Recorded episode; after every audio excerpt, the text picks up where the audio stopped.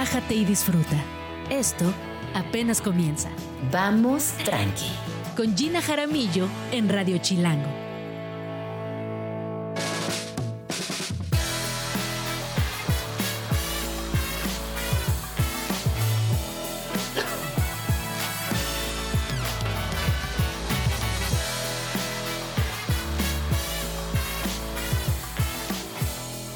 Buenos días, bienvenidos a Radio Chilango. Vamos tranqui cuando son las 11 de la mañana en punto.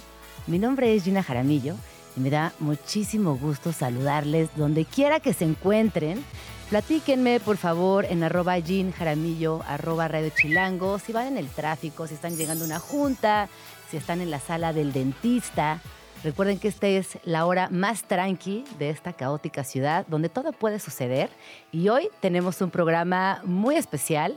Eh, personalmente me emociona mucho, porque ya saben que yo cuando hablo de Argentina me emociono mucho. Cuando hablo con argentinos me emociono más. Y el día de hoy, más adelantito, estaré platicando con un extraordinario argentino. Pero mientras les voy a platicar qué va a pasar el día de hoy. ¿En qué piensan cuando escuchan la palabra cabaret? Hoy tendremos a una artivista que nos platicará el ABC de este género teatral y todas las luchas que hay detrás de esta forma artística. Una disciplina que no solamente engloba la música, eh, no solamente engloba la historia, no solamente engloba lo social, sino que todo sucede en un mismo espacio. Para los amantes del diseño y los documentales, hoy tendremos a Liora Sprick para platicar del gran Pedro Friedeberg y el documental entrañable que hizo sobre su artista favorito. Sabemos también que Pedro Friedeberg sin duda es uno de los artistas claves en esta ciudad. Eh, a lo largo de muchas generaciones nos ha acompañado, nos ha regalado obra indispensable y este documental de verdad vale toda la pena.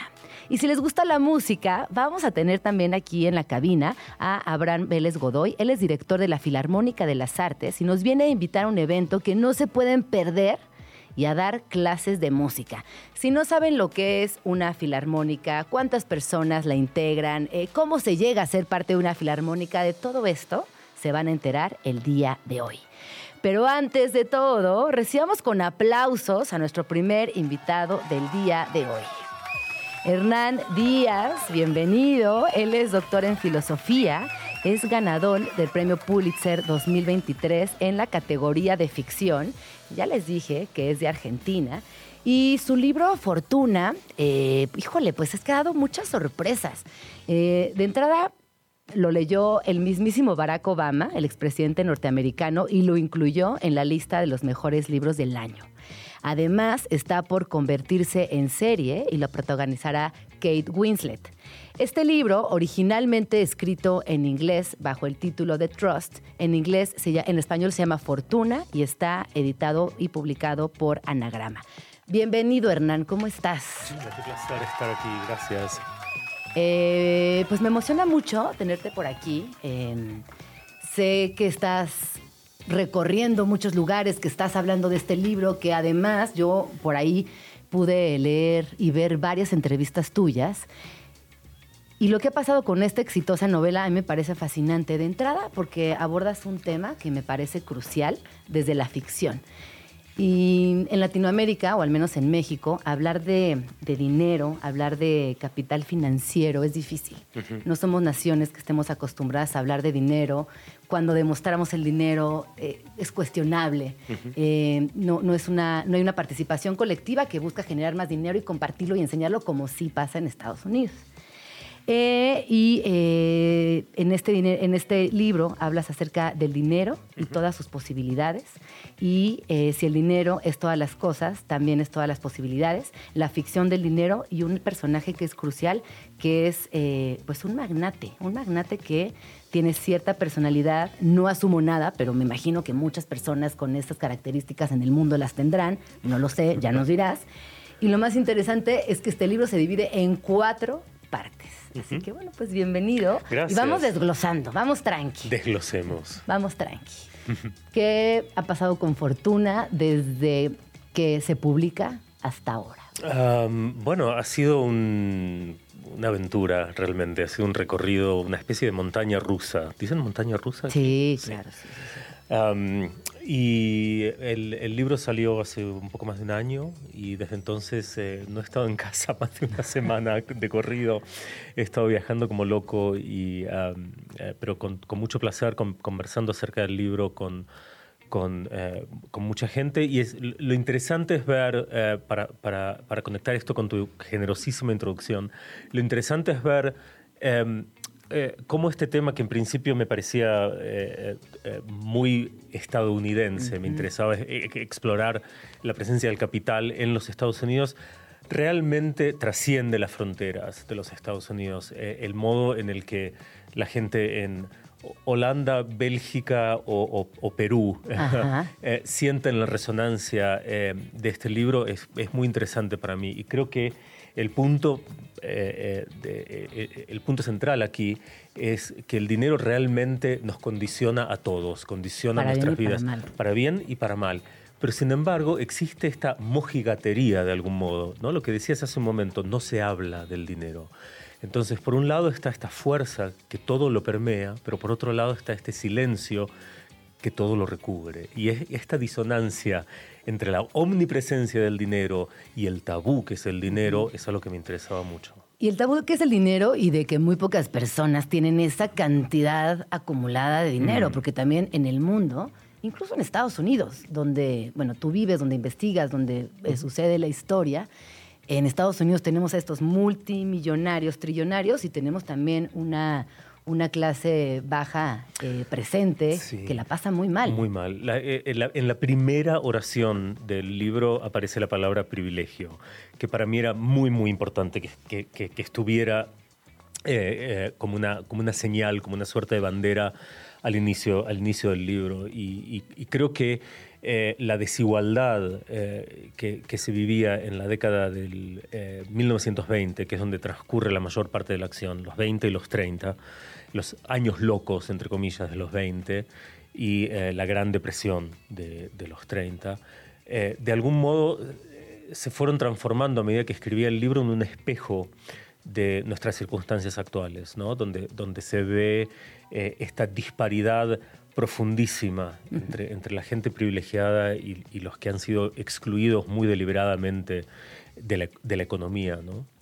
Oye, Hernán, y platícame cómo llega a, tu imaginación la idea de empezar un proyecto en torno a este tema, viniendo de las letras, teniendo una, una narrativa distinta, construyendo sobre otro lugar y teniendo además una infancia muy generosa. Tú has vivido en muchos países. A mí me, encantó leer tu biografía. A mí siempre me interesa eh, la infancia de la gente. Es algo que me, que me, llama profundamente la atención. Y yo leí acerca de tu infancia. Sales, sales de Argentina con la dictadura, con tu familia, y ahí empiezas una especie de nomadismo que te permite también construir un imaginario muy amplio. Sí, creo que, creo que esta suerte de, errancia eh, juega un rol muy importante en, mi vida, no solo por haber estado expuesto a diferentes culturas, pese a que retengo este, este empedernidamente un acento porteño, después de pasar la mayor... Me encanta, felicidades, muchas gracias, la mayor parte de mi vida eh, eh, en, otras, en otras partes, pero, pero bueno, en fin. Decía, no solo haber estado expuesto a diferentes culturas, sino a diferentes lenguas. Em, me, crié bilingüe en, sueco y español y después elegí en mi adolescencia el inglés como, como mi lengua literaria y, y, solo he escrito ficción en, inglés, jamás he escrito en, español. Es, es algo que produce como mucha curiosidad en general. Que fue lo primero que te pregunté, ¿no? Antes de que entráramos al aire, mm. eh, yo le preguntaba cómo ha sido este ejercicio de, fortuna, escrito en inglés, eh, traducido al español, y si se había vuelto a leer, que era como una de las preguntas que yo te hacía. Sí, me, gusta casi como, como una especie de, proyecto eh, artístico, me gusta pensar en este objeto que existe eh, en, español, que, con el que yo no tengo nada que ver, pero tengo todo que ver. No sé, me, gusta esa, esa especie de, zona ambigua que genera la, traducción. Eh, así que eh, disfruto mucho que el libro tenga su, auto, su vida autónoma en español. Oye, y regresando a la pregunta, antes de que nos paramos por las ramitas, ¿Cómo llegaste al interés, a, la exploración de este tema que tiene que ver con el capital, con el dinero? Eh, ¿cómo, te atraviesa? Y además te, aventaste una investigación muy exhaustiva. Sí, sí. Bueno, creo que hay, hay como dos respuestas. La, la- la más sucinta es, me, me interesó porque no sabía nada del tema, ¿no? Más uno. No sabía nada hasta, hasta que te estoy Exacto, leyendo. Exacto, no sabía nada del tema y, y bueno, en Estados Unidos, eh, en, las- en los talleres literarios generalmente dicen write about what you know, ¿no? Es- Escribí acerca de lo que sabes, que me parece muy pernicioso como... Sí, muy como idea. limitante. Muy limitante y todos terminamos al final... como- Escribiendo de uno mismo. Escri- escribiendo selfies literarios, ¿no? Entonces, eh, ah, no gracias. Entonces, siempre escribo sobre cosas de las que... de- exacto. Escribo sobre cosas de las que no tengo idea. Eh, en cuanto al dinero, lo que me interesó eh, fueron varias cosas. En primer lugar, como te decía al inicio de nuestra charla, que el dinero está en todas partes. Es, es como una, es el medio en el que nos movemos. Está todo condicionado por el dinero. La mayoría de nuestras relaciones interpersonales, excepto tal vez el amor. Pero, y no sé tampoco. vez. Y tal vez también. Eh, eh, y, y por otro lado existe este tabú, como te decía. Pero también el dinero es una ficción, ¿no? que es algo que se, se explora mucho en el Sí. libro. Entonces la consecuencia necesaria es que nuestras vidas están regidas en una inmensa medida por la ficción. Y este- esta, esta noción me, me pareció fascinante. ¿no? Y a medida que me puse a hacer un trabajo de archivo, me gusta mucho trabajar en bibliotecas, también me di cuenta, eh, eh, es una novedad lo que voy a decir, pero lo sentí en el, en el cuerpo, la, la exclusión sistemática de las mujeres del mundo de las finanzas. ¿no? Eh, sí. Qué bueno que tenemos una personaje eh, muy interesante también a lo largo de la historia que, repito, está conformado por cuatro libros. Y ahorita, Hernán, nos, nos platicarás puedo un poco explicar, de sí. esto. Eh, hay un personaje femenino que es la esposa del magnate, que, que no quiero decir mucho porque estoy muy emocionada con el libro y puedo echarlo a perder, pero trataré de ser cautelosa. Y que justo esto que acabas de decir es importante. El dinero también es patriarcal. El dinero es absolutamente patriarcal. Eh, eh, eh, pensá que las mujeres en los Estados Unidos, no sé cómo es en México, pero en los Estados Unidos hasta fines de los años 60, 1960, necesitaban un hombre cofirmante para abrir una cuenta bancaria. Wow. O, o- o obtener una tarjeta de crédito o una línea de crédito, ¿no? Es muy reciente, Sí. es muy reciente. Entonces, eh, la, la- la exclusión de las... Y si uno piensa, como yo pienso, que el poder político y el, y el poder social, digamos, está cimentado sobre el poder económico, las consecuencias de esta exclusión de, de- de las mujeres del ámbito de las finanzas tiene consecuencias inmensas, ¿no? Entonces, sí, absolutamente el, el- el dinero es eh, el capital tiene una impronta fuertemente eh, patriarcal. Entonces, eh, la novela, podemos ahora hablar un poco de la estructura, tiene esta estructura de cuatro libros porque me di cuenta de que la, la voz excluida de la historia, de la épica, de la epopeya del capital, es la voz de la mujer. Entonces, en vez de presentar este, esta cuestión de la voz de un modo monográfico o didáctico en la novela, cosa que me hubiese parecido deprimente, me pareció mucho más divertido e interesante eh, de algún modo escenificar eh, la cuestión de la voz. Y por eso eh, los lectores, las lectoras se encuentran con cuatro voces completamente diferentes, ¿no? cuatro textos diferentes que funcionan autónomamente, escritos por cuatro personas diferentes, y dependerá de los lectores ver cómo estos textos eh, funcionan juntos. Pero por eso es una novela polifónica, porque se trata de quienes han tenido una voz eh, a lo largo de la historia y a quién se les ha negado eh, tener una, una voz y un discurso propio. Oye, ya hablemos un poquito también de este personaje que mm, tiene una impronta caprichosa, tiene una impronta también, pues, del devenir del poder, ¿no? Es una persona sumamente poderosa, el poder evidentemente dado por su cuenta bancaria, por, por el, por, el- por ejercer este poder a través del dinero. ¿Cómo llegas a este personaje, a la psicología de este millonario? Sí, es, un- es una buena pregunta. Eh, me interesaba eh, explorar una, una- una riqueza, una fortuna extrema. ¿no? Este no es un señor al que le fue bien. Es. Es probablemente el hombre más rico del planeta Tierra. Es ese nivel.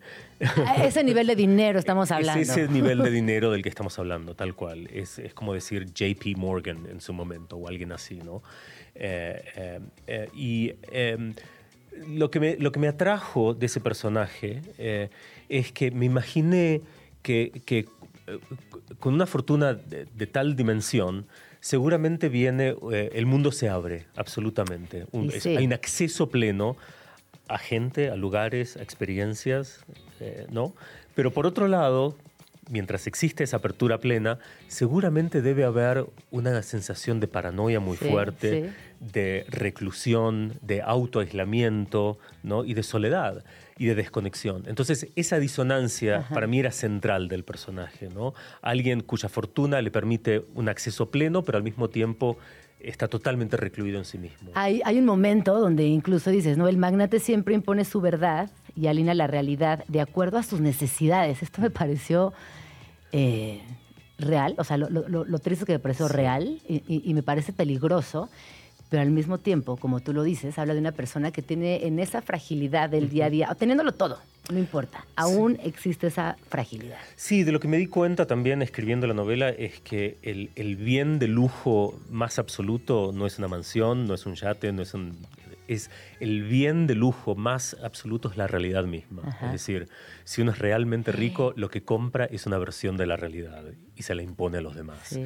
Y creo que este es el, el poder que, que re- el poder real que, que da el dinero. Oye, pero volvemos un poco a la ruleta de la ficción, porque si el dinero es ficción, eh, como, como que pienso, entonces quizás según donde esté parado mi circunstancia socioeconómica, sociopolítica, me dará también mi realidad. Por supuesto que sí. ¿No? ¿No te parece? Sí, total, total, pero es, es duro cuando lo lees, o sea, cuando estás, eh, en- que es una idea que siempre traes, que, que entiendes, que, que medio es, es tan abstracta como el dinero. Sí. ¿No viste que son eh, estos pensamientos colectivos, Por abstractos e inabarcables, pero cuando empiezas a leerlo y a hilarlo con la narrativa, pues e- es, doloroso, es fuerte. Es fuerte, pero, pero a mí también me interesa el movimiento opuesto o eh, en, la dirección contraria a la que estás mencionando. Por supuesto que nuestras condiciones eh, económicas condicionan el modo en el que vemos la realidad, pero a mí lo, que me interesaba es el dinero como fuerza casi gravitacional, cómo puede distorsionar la realidad.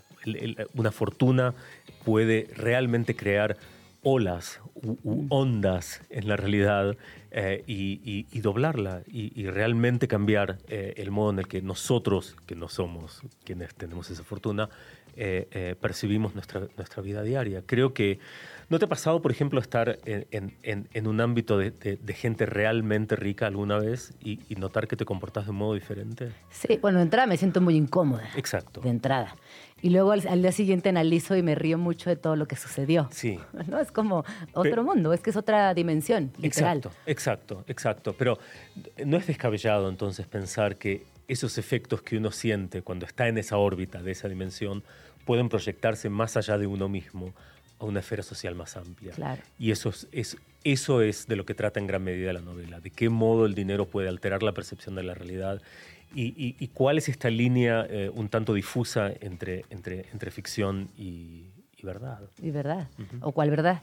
Oye, eh, y se va a volver serie. Esto también Sí. es, es el siguiente paso. O sea, como que en poco tiempo pasó mucho con Fortuna. Un libro muy afortunado. Sí, sí, tuve, tuve, muchas, tuve mucha suerte. Sí, el, eh, eh, va a ser una serie con HBO, eh, que ya eh, hemos todos, ¿Y estás involucrado ahí? hemos todos firmado contratos. Estoy, estoy involucrado, eh, eh, no voy a ser el guionista porque quiero escribir otro, otra novela, soy novelista, no guionista, pero estoy, soy, soy un- un- uno de los productores con lo cual estoy involucrado.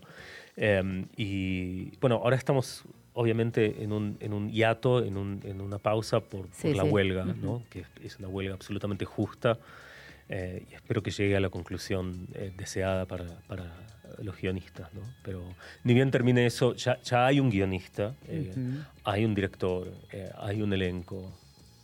Oye, y antes de que se nos termine el tiempo, no puedo eh, evitar preguntarte, ¿cómo fue ese día que ganaste el Pulitzer? Um, ¿Te mandaron un correo? ¿Te llamaron? No, eh, eh, imagínate la ceremonia de los, de los premios Oscar en- del cine, imagínate lo eh, diametralmente opuesto Ok. a eso. Es como un, un señor o una señora en un podio leyendo una lista de nombres. Eso es la ceremonia de los premios Pulitzer. Eh, y yo estaba de gira con el libro y estaba solo, completamente solo eh, y agotado en un restaurante de, de Carolina del Sur.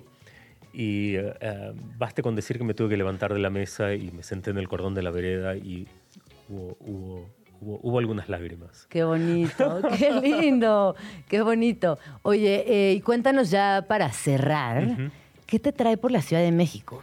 Bueno, me, me trae, me trae el libro Fortuna. Eh, ayer hubo una, una presentación hermosa eh, eh, y, y estoy conociendo a gente como, como vos. y, y- y estoy comiendo todos los tacos de la Ciudad de México. Todos, todos me los estoy comiendo Muy yo. bien. Ah, pues te va a pasar ahorita una lista de los Sí. mejores tacos. Aquí en Chilango tenemos muy buenas listas Por favor. desarrolladas a lo largo de los años por zonas de la Ciudad de México. Te voy a pasar algunas. Oye, y dime una cosa, Hernán, ¿tú estás activo en redes sociales? Absolutamente no. Absolutamente no. Sí. Por decisión. Y sí, claro, sí, por decisión. sí. No te gustan.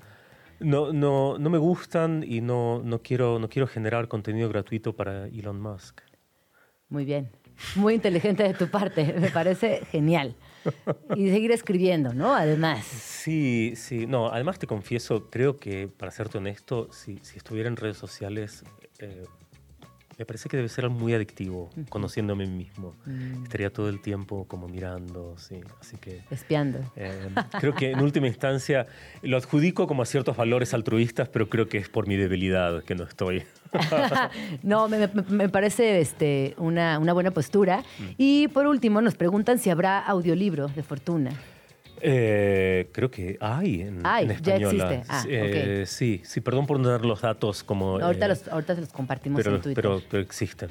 porque ahora mucha gente está recurriendo al audiolibro, lo cual también me parece una... Me parece excelente. Yo no lo puedo hacer porque me distraigo, pero me encantaría poder, sí.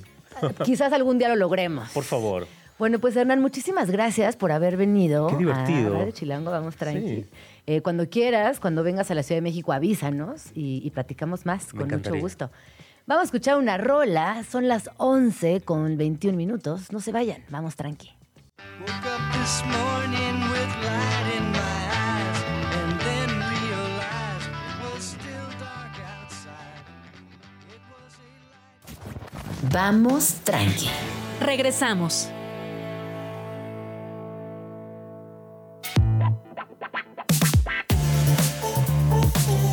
11 con 25 minutos, estamos aquí en Vamos Tranqui. Me acompaña mi queridísima Ana Laura Ramírez, ella es activista. ¡Uh! ¡Yeah! Eh, yeah. Eh, y vamos a hablar acerca... Eso. ¡Aplausos! ¡Muy bien! Vamos a hablar acerca de algo muy particular, muy específico dentro de las artes escénicas, que es el cabaret. Yo personalmente tengo muchísimas preguntas, como te decía hace rato. Así que bueno, bienvenida a Vamos. Tranqui. Eh, y platícanos primero un poquito de ti, para quienes nos están escuchando sepan. Ay, eres. pues muchísimas gracias. Yo feliz de venir por acá. Pues, ¿qué les cuento? Yo soy eh, comunicóloga de formación, pero cabaretera por decisión. Eh, fue como una cosa muy chistosa desde chiquitita. Empecé a estudiar eh, actuación como desde los 14, 15 años, pero por ahí de los 20 y algo entré a un taller de cabaret que curiosamente estaba ilustrado con una imagen de Liza Minnelli. Y entonces yo dije, ay, claro, debe ser una cosa de montar y cantar y me gusta. Y entré perfecto y, oh, sorpresa. Cero que ver, yo toda ñoña, toda fresa. Llegué a un taller eh, impartido por Cecilia Sotres, una de las reinas chulas, que es una compañía que lleva años y Ajá. años haciendo este tipo de teatro. Y nada, la verdad me fue muy mal, porque pues eso, yo llegaba con la intención de montar una cosa como musical y nuestra primera tarea fue llevar una nota periodística que nos impactara muchísimo, que, que creíamos que era así como lo más fuerte que pasara en México. Y yo me acuerdo perfecto que llevé una nota de eh, la Selección Nacional de Fútbol. Y todos mis compañeros llevaban notas de feminicidios y de las fosas, que además en ese tiempo las notas de las fosas comunes en México estaban como súper fuertes, y de la política, de los partidos políticos, de etcétera. Y yo llevé mi nota de fútbol y todos se me quedaban viendo así como de, eso es lo más importante para ti Ajá. que pasa en México. Y yo, ay, bueno, ya, perdón. Bueno, ya, sorry, ahí sí, perdoncito. perdónenme, fue la primera, fue mi, como Ajá. mi novatada. Y a partir de ahí aprendí que el cabaret en general era este, o como lo, lo veían este tipo de artistas, es este género teatral de crítica, de denuncia, a partir del humor, además, ¿no? A partir como de esta eh, farsa política, de esta sátira. Y ya, me quedé y me gustó. Oye, hablemos un poquito de cabaret eh, para dar contexto. ¿Dónde surge el cabaret como lo conocemos hoy en día? ¿Cuándo llega a México y qué escenas culturales atraviesa principalmente?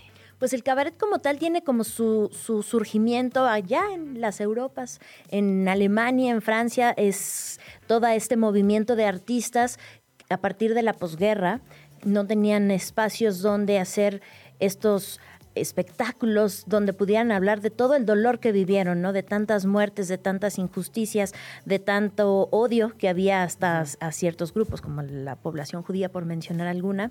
Y entonces se escondían en estos eh, espacios subterráneos donde tenían que, a lo mejor podía ser un restaurante, a lo mejor podía ser una galería, pero se escondían, bajaban escaleras y ahí, como de manera bien, bien incógnita, empezaban a hacer como sus tertulias, sus gatherings, sus reuniones, sus conciertos, para hablar de lo que les movía de manera divertida, de manera muy crítica. Hacían personificaciones de... em, los políticos, de los líderes y demás que hacían como todo este movimiento político fuerte y, y de odio y de matanzas y demás. Em, estos espacios pues fueron terminando, Ajá. ¿no? Porque los fueron encontrando y pues los fueron... Los fueron terminando, los fueron aniquilando. la Exactamente, por, por ponerlo en palabras muy light, pues los fueron terminando, Sí. ¿no? Eh, pero entonces con, con los movimientos, también fue terminando la guerra, fueron terminando estos espacios, entonces empezaron, ahora sí que fueron surgiendo a la superficie y entonces fueron a- eh, acercándose a otro tipo de audiencias eh, que además ya tenían un poder adquisitivo mayor, digamos, también en ese tiempo eh, era, en, en Europa particularmente, era para personas que no tenían ese poder adquisitivo y demás y se fue volviendo como un poco más popular pasan los años, este, te lo estoy diciendo de una manera Sí, como sí, muy sí, por encimita. ¿no? Pasan los años, pasan, eh, se mueve a otros espacios, eh, Polonia, de- Dinamarca, España, ¿no? Que es un poco como el, el que nos llega a nosotros de Ajá. manera más cercana con las zarzuelas y demás, y pum, llega a México. En México la historia es como un poquito más diversa porque el antecedente más directo del cabaret mexicano son dos líneas, el teatro de revista y el teatro de carpa. El teatro de carpa es el que se hacía en las calles, otra vez, el que se acercaba a las poblaciones que no tenían acceso a los teatros, pero ¿Qué que años escuchaban-? Uy, como por ahí de la revolución, más o menos, te estoy hablando, cuando se ponían eso, afuera de, en las calles, en las plazas públicas, eh, y salían los comediantes, salían los, los personajes a hacer estas mofas de los políticos, de los gobernantes, y el pueblo se reía mucho, y además tenían esta, esta idea de que te avientan jitomatazos, es muy real, porque los jitomatazos no se los aventaban al artista como tal, se los aventaban al gobernante o al político del cual hacían mofa. Ay, ¿qué- esto, esto qué lindo que estás diciendo, aclarando este Sí, sí, sí, exacto. No es como que dijeran, ah, qué feo canta o qué feo hace chiste. No, no, Ah. se los estaban aventando Al político, exacto, ¿no? Y se mezcla con el teatro de revista, que este sí sucedía también por ahí de esa, de esa época, en espacios eh, cerrados para un cierto público que sí podía pagar un boleto y que veía, se llama de revista porque veías diferentes tipos de, de eventos en una misma noche. A una cantante, a un bailarín, a un pianista, a alguien que hacía humor. Es decir, como en una revista veías diferentes tipos de, de eventos en una sola noche. Y fue eh, sucediendo diferentes eh, maneras de en la noche. Todo sucedía en la noche, era como muy divertido, hasta que por ahí de 1960, por ahí, eh, con un político, eh, Uruchurtu, dijo, no, esto es demasiado, vamos a cancelar todo esto. Exacto. Eh, su esposa también en esos aquellos ayeres dijo, no, esto es demasiado, los valores de la familia, y vino una cancelación total. Qué pena. Y entonces por ahí de los 80, eh, un grupo de artistas empezaron a retomar como esta onda de decir por qué vamos a, a vivir como en esta censura, como en este tipo de cancelación. Y diferentes artistas retomaron como esa escena nocturna, esa escena de... De, de- de tener que decir algo respecto a eh, diferentes temas políticos, sociales, culturales y demás, y fue como un resurgimiento del teatro cabaret que hasta la fecha se sigue haciendo, particularmente en la Ciudad de México, pero también en todo el país. Oye, y hoy nos vienes a platicar de un proyecto que esto que nos acabas de decir es interesantísimo y que creo que poner este contexto también es entender cómo suceden las artes escénicas hoy por hoy.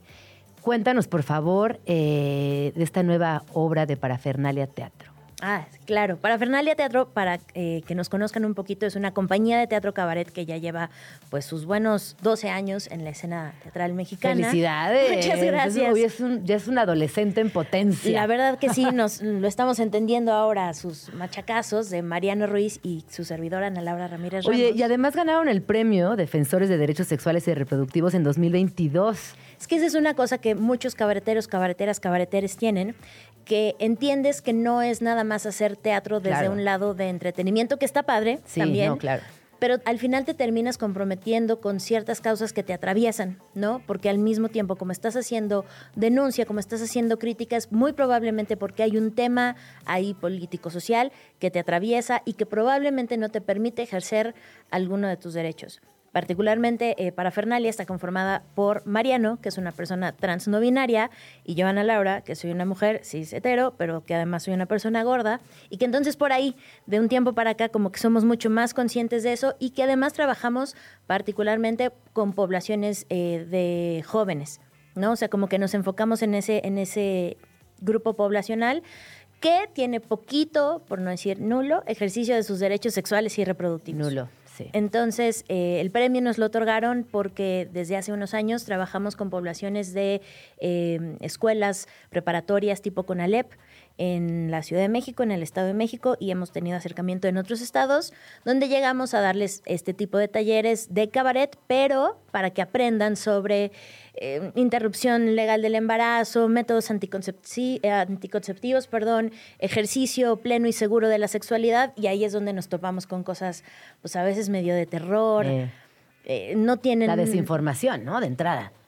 Ojalá fuera desinformación, a veces no tienen nada de información, a veces el sesgo es enorme, a veces eh, los estigmas alrededor de sus propios cuerpos, eh, de mm, la prohibición que tienen de conocer su propia sexualidad, entendida como el todo, ¿no? No nada más. La gente piensa en sexualidad como eh, reproducción a veces, ¿no? O como tener relaciones sexuales, sino va como mucho más allá. La identidad, la orientación, la expresión de género, todo eso, Sí. ah, es imposible. No, y es que además en, en- en un país donde la culpa nos atraviesa, este, la idea del dogma, que es evidente y que si bien muchas generaciones más recientes hemos tratado de contrarrestar, existe, está. Y esa es Total. una cadena que genera esto que acabas de decir, que ni siquiera tengan idea de, de nada. Si nosotras, cuando éramos adolescentes, Sí, considero nos que costaba un costó. montón, ¿no? Y, y mira que vengo de una familia bastante progre, pero aún así, ¿no? Mi familia era, bastante, bastante seca en ese aspecto. No era Sí. como permisiva, pero tampoco era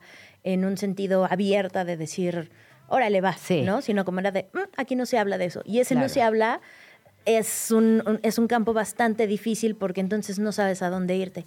Y lo Pues que muchas encontramos- felicidades por estos cursos, talleres y acompañamiento con las adolescentes. Muchísimas gracias. Justo lo que encontramos es que muchas de las adolescentes tienen por ahí entre sus docentes o entre sus familiares una cosa, como bien decías, de culpa, eh, que viene un poquito de la religión de una manera muy conservadora, y es justo como creamos nuestro nuevo espectáculo que se llama La Mansión del Fondo a la Derecha. Y vamos a escuchar una rola de Astrid Haddad, justamente para seguir en el mood cabaretero. Y regresamos para platicar acerca de la mansión del fondo a la derecha, que ya está, o sea, ya, ya se estrenó y dónde la pueden ver y toda la información. No se vayan, 11 con 36, vamos tranqui. 11 con 39 minutos, vamos tranqui. Estamos platicando con Ana Laura Ramírez, ella es artivista, la encuentran en sus redes sociales como Ana Laura Artivist. Así Mm, estás punto en, artist, punto ajá. artist. Así estás en todas tus redes. Y estamos hablando del cabaret, de la historia del cabaret, de este género teatral que se origina en Europa, cómo llega a la Ciudad de México, qué esferas atraviesa, el acercamiento también con las infancias y las juventudes para eh, algunos temas fundamentales eh, que tienen que ver con la expresión corporal, con los eh, derechos sexuales y reproductivos. Y ahora vamos a platicar acerca de este proyecto que, que está sucediendo ya mismo aquí en la Ciudad de México titulado La Mansión del Fondo a la Derecha, eh, que se estrenó justamente el pasado 25 de agosto y se presenta todos los domingos eh, de septiembre. No, No. ya de hecho ya nada más nos queda Ah, nos quedan este dos domingo. fechas. Este Estoy leyendo aquí. 10, Ajá. Del 10 de septiembre Exacto. nos queda. Ya vamos de salida. Ya vamos de A ver, salida. platícanos por favor de la mansión del fondo a la derecha. Pues justo lo que te decía, a partir de estos talleres que le dábamos a las chavas, nos vamos encontrando que sus familiares tienen como esta onda súper religiosa, particularmente católica, donde les dicen cosas como el aborto es un asesinato, eres una pecadora si tienes relaciones sexuales fuera del matrimonio, ta, ta, ta, ta, ta. Y en, en- en contraste con otras campañas que hemos hecho acerca de los conservadurismos religiosos que andan bien fuertes en, en la población y en la sociedad. en el dijimos, mundo. es en el, el mundo. exacto. Es el momento de hacer un show que hable sobre eso. qué tiene que ver. No es una onda en contra de las creencias o de la fe de la gente.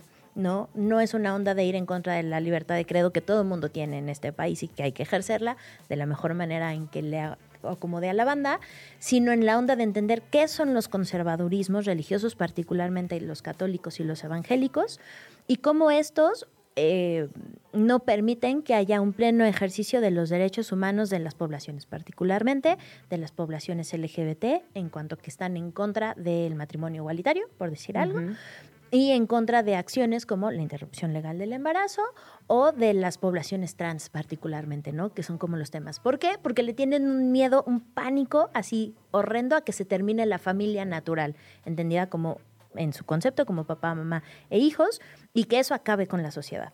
Ese miedo eh, lo extrapolan a estas ondas que nosotros en tanto progres las entendemos muy bien, que es el simple hecho de vive y deja vivir. Y todo eso lo manejamos en este espectáculo eh, de una manera, como siempre tiene que ser el cabaret, divertida, eh, fársica, delirante, donde la gente pueda ir a reírse y ya si nos va muy bien, reflexionar un poquito del tema. Claro, oye, y esto sucede además en el, en el Teatro Bar El Vicio, que bueno, es aquí en Coyoacán, que es un espacio precioso, que es un espacio óptimo para cabaret. ¿Cómo te va eh, chambeando en ese espacio? Pues la verdad es que ya llevamos un rato ahí y es, es el espacio ideal indie, por así decirlo, es como el, el lugar para que haya ese contacto directo con el público. Yo no consigo el cabaret sin que la gente pueda estar cerquita, Sí.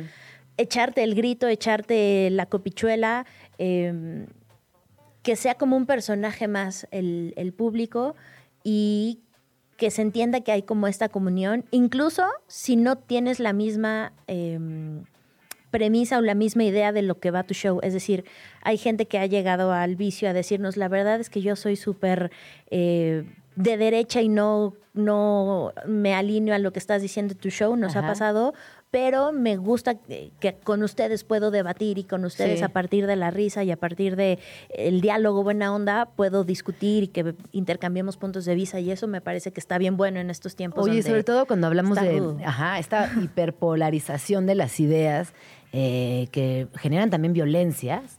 Es muy interesante esto que, comentas, porque la risa siempre ocupa un lugar fundamental en las conversaciones, en la historia, en el día a día.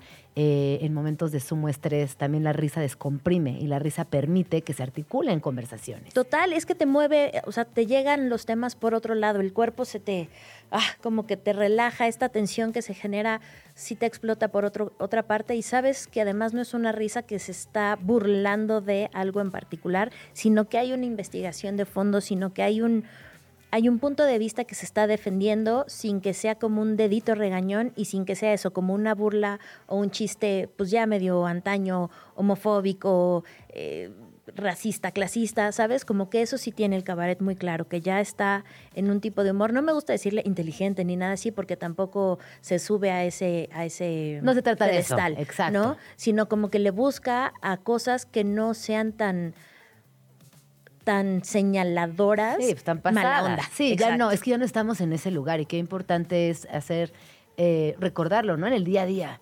Y, y que también a mí, ¿sabes qué me fascina? Regresando un poco y, que seguro en, tu talle- en tus talleres con gente más jovencita lo detectas, que ya no se permiten No, esos no. chistes pasados de lanza, esos comentarios fuera de lugar, esas observaciones intrusivas. Ya existe la persona que dice, oye, no, Sí, así ya no decimos mamá, ¿no? O eso ya no se dice abuelo. O sabes que tío ya no va por ahí.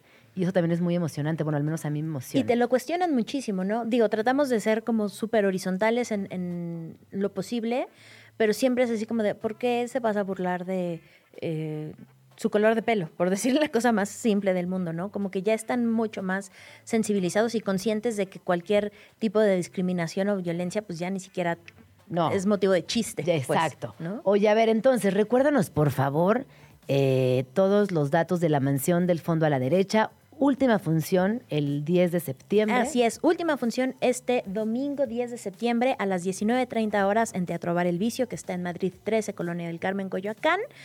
Y por ahí nos dijeron que si teníamos boletos, obvio, vamos a tener boletos para quienes nos estén escuchando. Tenemos boletos para Vamos Tranqui. Ahorita, ¿cómo le haremos, Luis?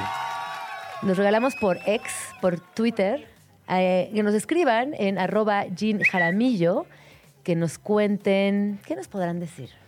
Pues, ¿quién es? ¿Qué será? Su, su, algo, algo como de, ¿en qué momento les dijeron cuando eran chavitos o chavitas que no podían algo con su cuerpo? O sea, el momento en que les dijeron no se vale o tocarse, no se vale vestirse de esta manera o no. El, el momento en que les dijeron no de algo con su cuerpo, cuéntenoslo y se llevan su Y boleto. se llevan su, su- su boleto en arroba Radio Chilango, arroba Jean Jaramillo, eh, para ver La Mansión del Fondo a la Derecha el próximo 10 de septiembre en punto de las 19.30 horas en Teatro Bar El Vicio. Esto en Madrid 13, en la colonia Coyoacán.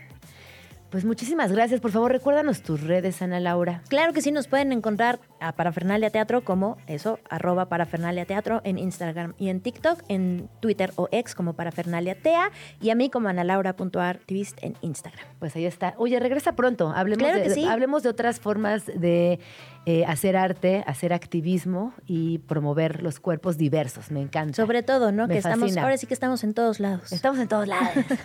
Muchas gracias por venir. Gracias. Son las 11.47. Vamos a escuchar una rola y regresamos para hablar acerca de cine. Ah, vamos a hablar acerca de cine, vamos a hablar acerca de arte. Eh, hoy en la introducción eh, les di un poquito, un vistazo acerca de la obra de Pedro Friedeberg y cómo la obra de este importante artista eh, hoy se puede ver también en un documental llamado Pedro, de un, de un artista surrealista y estará por aquí nada más y nada menos que Liora Spilk, espero estarlo pronunciando bien, su directora, que nos va a platicar cómo eh, se enganchó con Pedro Friedeberg, pero más allá de engancharse, por qué ha sido importante en su vida y me atrevo a decir que en la vida de muchos chilangues. Pedro Friedeberg es esta persona, este artista que de repente estaba en casa de alguien, de repente lo veíamos en una exposición, de repente aparecía en libros y que silenciosamente se fue convirtiendo en un algo natural en la vida de los chilangos. Así que bueno, de esto estaremos platicando más adelante. Si ustedes tienen también alguna experiencia con Pedro Friedeberg, por favor compártanla.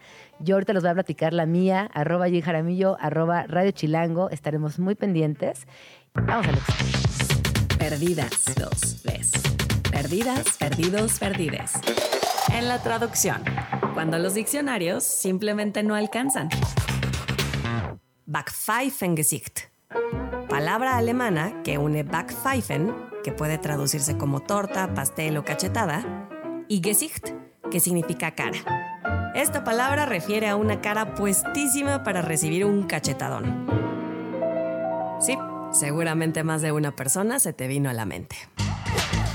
Movida cultural. La cultura nos mueve.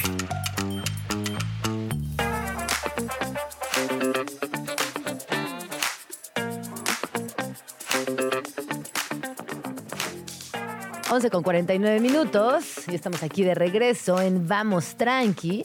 Justo eh, escuchábamos acerca eh, de la cultura, lo importante que es y que a veces ni siquiera nos damos cuenta de lo mucho que nos absorbe, nos conduce, nos instruye, nos complementa y nos apapacha, ¿no? Porque yo creo que hay, hay movimientos artísticos, lugares en esta ciudad, edificios y artistas como Pedro Friedberg que literalmente nos contienen.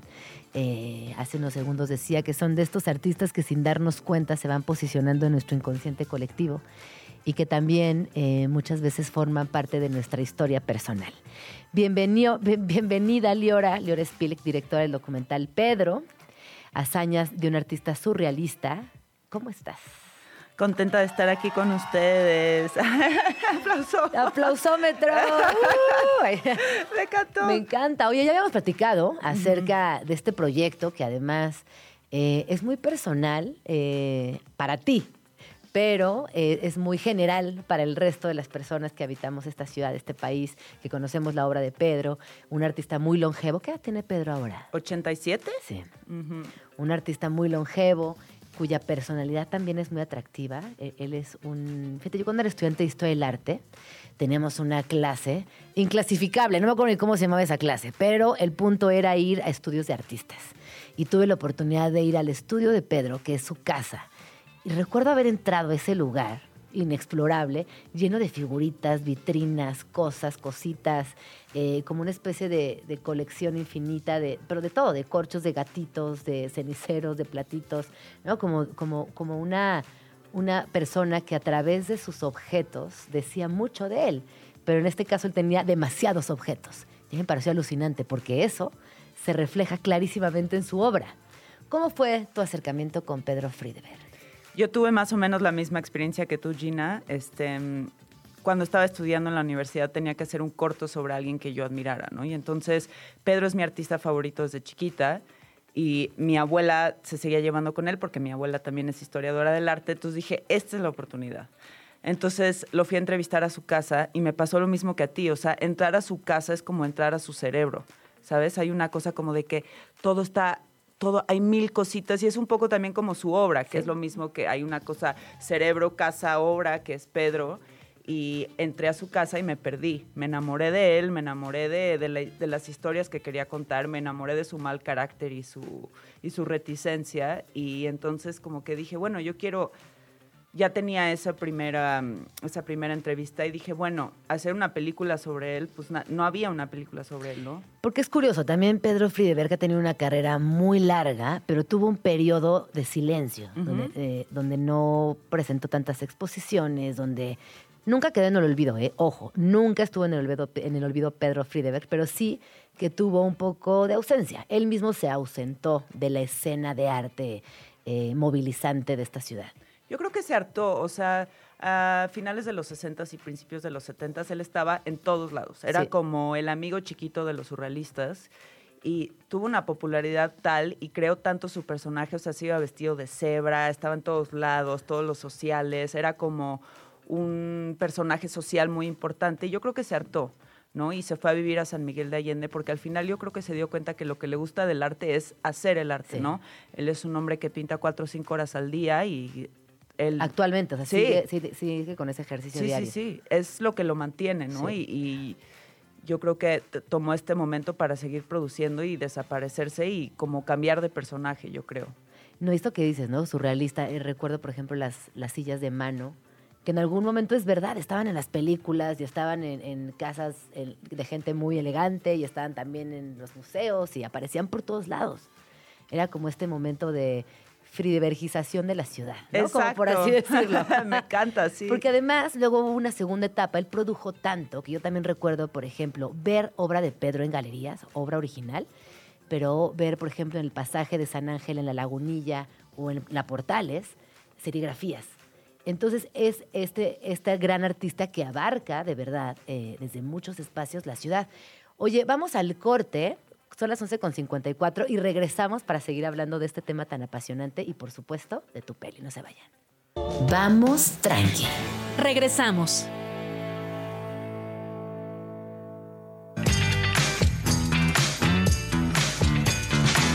con 55, ya estamos aquí de regreso en Vamos Tranqui.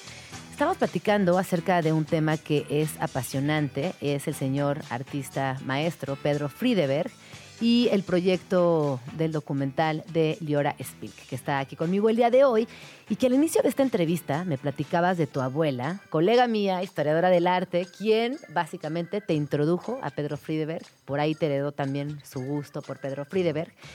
Y me imagino que ha de haber sido alucinante tener este acercamiento con una de las personas más importantes que es tu abuela.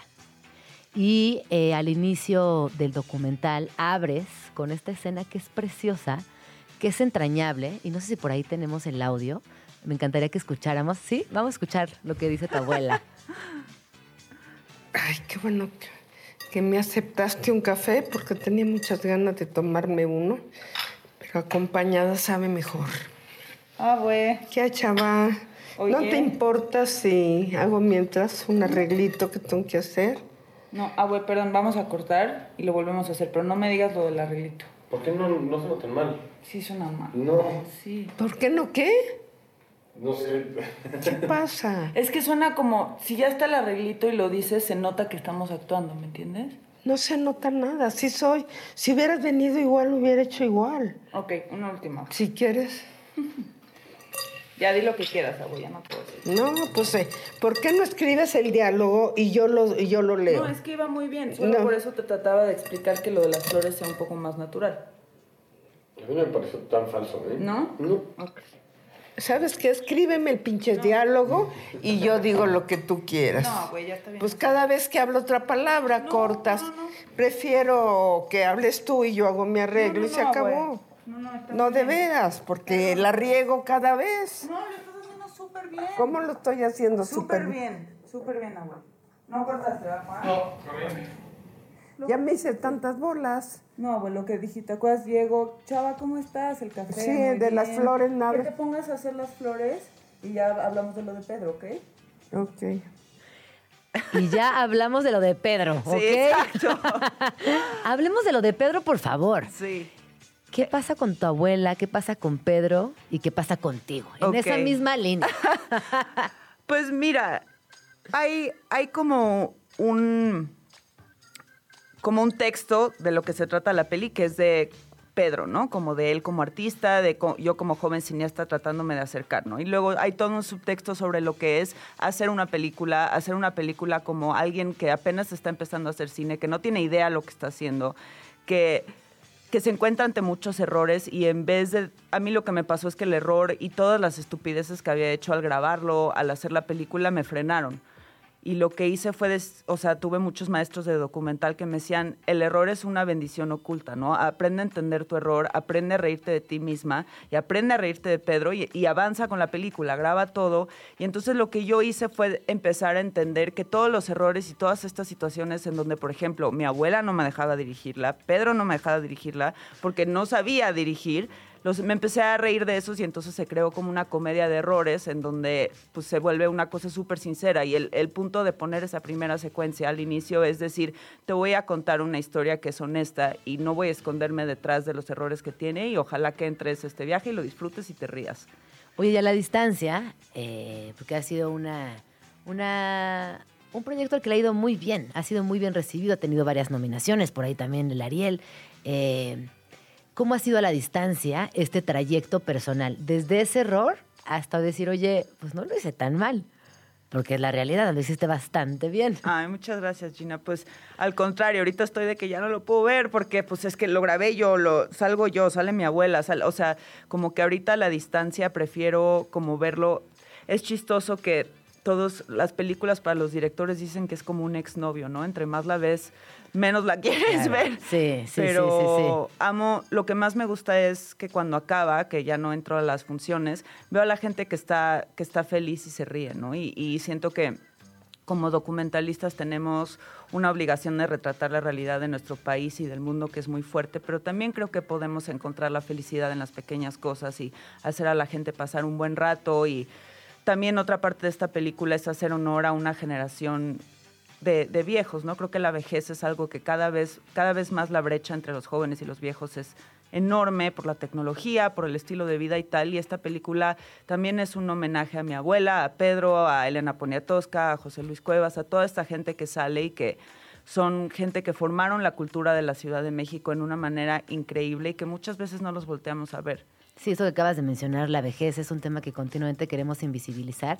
Que fíjate que aquí en Vamos Tranqui ha salido mucho el tema, lo cual me, da mucho consuelo porque noto que es algo que nos preocupa y que de alguna manera desde tu trinchera, desde otras personas que han hablado de la vejez, estamos tratando de hacer visible. Si tuvieras que decirme o contarnos a mí y a la audiencia dos momentos fundamentales con Pedro Friedeberg y con tu abuela en este proceso, que hoy ya te, te hartó un poquito, pero que amas todavía, Sí. ¿cuáles serían? Em, pues con Pedro, me acuerdo que sale en el documental, eh, de repente se enoja él, ¿no? Y yo normalmente... enojón? eh, sí, pero como dicen, él entre más enojado está por fuera, más feliz está por dentro. Entonces, a- a- así, así Qué es. no hay bonito, sí, adorable. sí, no hay que preocuparse por su mal humor, porque así es. Pero una vez fuimos a, a una exposición y yo estaba con mi camarita y lo estaba grabando y él de repente me bromea de que no quiere que lo grabe, pero yo no sé si, si sí o no. Y entonces lo empujé un poquito y se enojó bastante conmigo y yo al día siguiente, o sea, yo llorando, drama, no sabía qué hacer, no le hablé en tres meses y en esa misma anécdota voy con mi abuela y le, le fui a decir, oye, güey, yo creo que ya ya no voy a acabar la película. Y me grabé a mí misma como en este ejercicio como de honestidad y, y este, mi abuela me dijo, pues ya acábalo, tíralo a la basura, llevas 10 años, ya. O sea, Ya, ya, ya, Ya. sí. ¿Cuánto te, cuánto te tardaste en hacerlo? 10 años. ¿Una década entera? Una década, sí. Y nada, me, le hablé a Pedro a felicitarlo por su cumpleaños y él ni se acordaba. Ay, No se acordaba del pleito, no se acordaba de nada y eso es como la, la belleza de, de los altibajos de la vida, ¿no? Que lo que a uno le parece súper importante y es fundamental, al otro le parece un, un puntito en el paisaje de su vida diaria que él vive en su cabeza, vive en el arte, eso no le importa. claro. Qué lindo. ¿Y con tu abuela? Híjole, pues la verdad yo tenía más miedo de enseñársela a mi abuela que a Pedro. y entonces, digo, cuando Pedro la vio, nada más dijo, mira, no está tan mal. Pero mi abuela, yo tenía terror a que se enojara, no sé qué. Entonces puse a mi novio a que le agarrara la mano Ah, toda la, toda la función. Y le decía, no, señora, usted se ve guapísima. No, no, pero qué guapa. Y ya a mi abuela le encantó. Y, eh, pero era ese momento, como que yo tenía terror de estar en una sala llena y que mi abuela se parara y dijera, ¿qué es este desastre? O algo así. Y no, lo manejamos bastante bien entre todos. Qué bueno, qué felicidad. Sí. Oye, ¿y dónde podremos ver, eh, quienes nos están escuchando y quieran ver eh, Pedro, dónde pueden encontrarlo? El 14 de septiembre salen cines. En las redes de Pimienta y de Caluma la- pueden encontrar más updates, pero sí, por favor vayan a verla al cine. Sí. Se lo prometo que se van a divertir, que van a conocer este personaje que es tan chilango, tan propio de la Ciudad de México y que es muy entrañable y se van a ver reflejados con sus abuelitos, con sus amigos, con sus ídolos, con sus proyectos fallidos y la van a pasar bien. Esa es mi única promesa. La van a pasar muy bien. Yo creo que vale la pena siempre conocer también a los artistotas, como el caso de Pedro, desde otro lugar, desde Sí. otra óptica, en este caso la tuya, eh, de una mirada joven, de una, mora- de una mirada cercana, de una mirada también eh, que en ese momento estabas experimentando con un montón de cosas. Qué bonito, Leora, que la verdad que qué fortuna la tuya de poder haber hecho este proyecto con 10 años, ¿no? Tener esos 10 años para poder realizarlo y estaremos muy pendientes de, de los cines. Y vayan, acuérdense que es muy importante sobre todo ir el primer fin de semana a ver las películas para que entonces se posicionen y estén más tiempo en cartelera y podamos más personas eh, tener oportunidad de verlas. Muchísimas gracias. Redes sociales, ¿dónde estás en redes sociales? Ah, ese arroba liololo en X, antes Twitter y en Instagram. Pero si siguen a Pimienta Films, que es nuestra amable distribuidora, ahí también pueden encontrar updates. Y Gina, mil gracias por el espacio otra vez, mil gracias por la conversación y gracias a todos por escuchar. Ojalá que puedas volver pronto. Regresa pronto. Escríbenos en Twitter o Twitter o X o X o como le quieras llamar. Arroba Jim Jaramillo y arroba chilango.com. Uso el hashtag Vamos Tranqui. 12 con 9 minutos. Yo soy Gina Jaramillo y estamos aquí en Vamos Tranqui en Radio Chilango. Ya está por aquí mi siguiente invitado del día de hoy, Abraham Vélez Godoy. Él es director de la Filarmónica de las. Bienvenido. Hola, muchas gracias. Estoy muy contento de estar en tu programa. No, muchas gracias por venir, Abraham. Eh, hoy vamos a platicar acerca de un proyecto que suena interesantísimo, que es el Palenque Sinfónico de la Filarmónica, el cual se realizará el próximo 16 de septiembre en el Teatro Ángela Ángela Peralta, aquí en la Ciudad de México en el cual, eh, además de entablar una conversación rítmica con el público asistente, se interpretarán canciones de la música popular mexicana con canciones de artistas de la talla de José José, Rocío Durcal y Vicente Fernández. Pero antes de que nos cuentes de, pues de este repertorio, que además suena bastante rico, sé que contarán con 50 músicos en escena, me gustaría que nos dieras una clase breve de la filarmónica. ¿Qué es una filarmónica? ¿Qué tal? Pues sí, mira, como su nombre lo dice al principio, es una orquesta, una orquesta que se dedica a tocar este. Bueno, música, nosotros lo que se distingue la filarmónica de las artes es que tocamos música de todo. La gente tiene esta idea de que una orquesta sinfónica, filarmónica, solo toca música clásica, música académica, te identifican con Beethoven, con, con Bach. Eh, muchas veces la- las personas piensan que es aburrido, pero nosotros llevamos ya 16 años, ya aproximadamente 17 años, cambiando la idea del público mexicano. Esto de modo en que tenemos el objetivo de hacer un concierto para todos los gustos. Lo hemos demostrado haciendo conciertos, por ejemplo, con música de Queen, que, que a quien no le gusta Ah, Queen. ¿quién no le gusta Queen? Hemos hecho locuras, por ejemplo, con Metallica, Guns N' Roses, eh, um, híjole, Beatles, mm, muchísimos De conciertos todo. así de todo, que han dado la oportunidad al público mexicano de conocer y acercarse a una sala de conciertos, escuchar música en vivo hecha por una orquesta, orquesta sinfónica.